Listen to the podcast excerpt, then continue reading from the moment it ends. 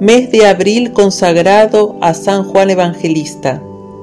Escrito por una religiosa del convento de la enseñanza de Santiago de Compostela. Aprobado por el Arzobispado de Santiago de Compostela el 8 de mayo de 1900. Lectura Mariana Pérez de Durán. Día 30. San Juan nuestro protector a la hora de la muerte. San Juan presenció la muerte de nuestro divino Redentor en la cruz. Después de haberle visto agonizar, ¿no será un buen intercesor para cuando nos llegue ese momento terrible? Vio también morir a la Santísima Virgen, y cuánto debió sufrir.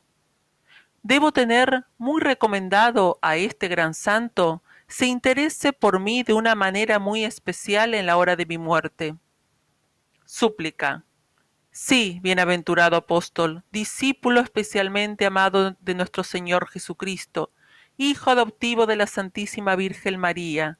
Sí, rogad por mí. Todo lo que os he ido pidiendo en todos los días de este mes, de nuevo hoy os suplico que me lo alcancéis, y que de ahora en adelante, de una manera especial, me tengáis bajo vuestra protección, y cuidéis del aprovechamiento de mi alma, para que la ancianidad no me sea ocasión de desfallecer y entibiarme.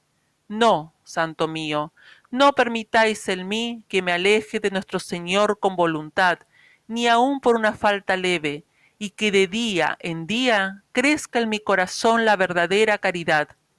En la hora de la muerte, no me abandonéis, y por lo que vuestro corazón sintió al ver morir a nuestro Señor y a la Santísima Virgen, alcanzadme, que amándoles yo con toda mi alma, arrepentida verdaderamente de mis pecados, y conforme y unida a la divina voluntad, salga de esta vida mortal y vaya por la misericordia del corazón santísimo de Jesús a amarle y bendecirle eternamente en el cielo. Amén, así sea. Práctica. Pediré todos los días a nuestro Señor la gracia de una buena muerte.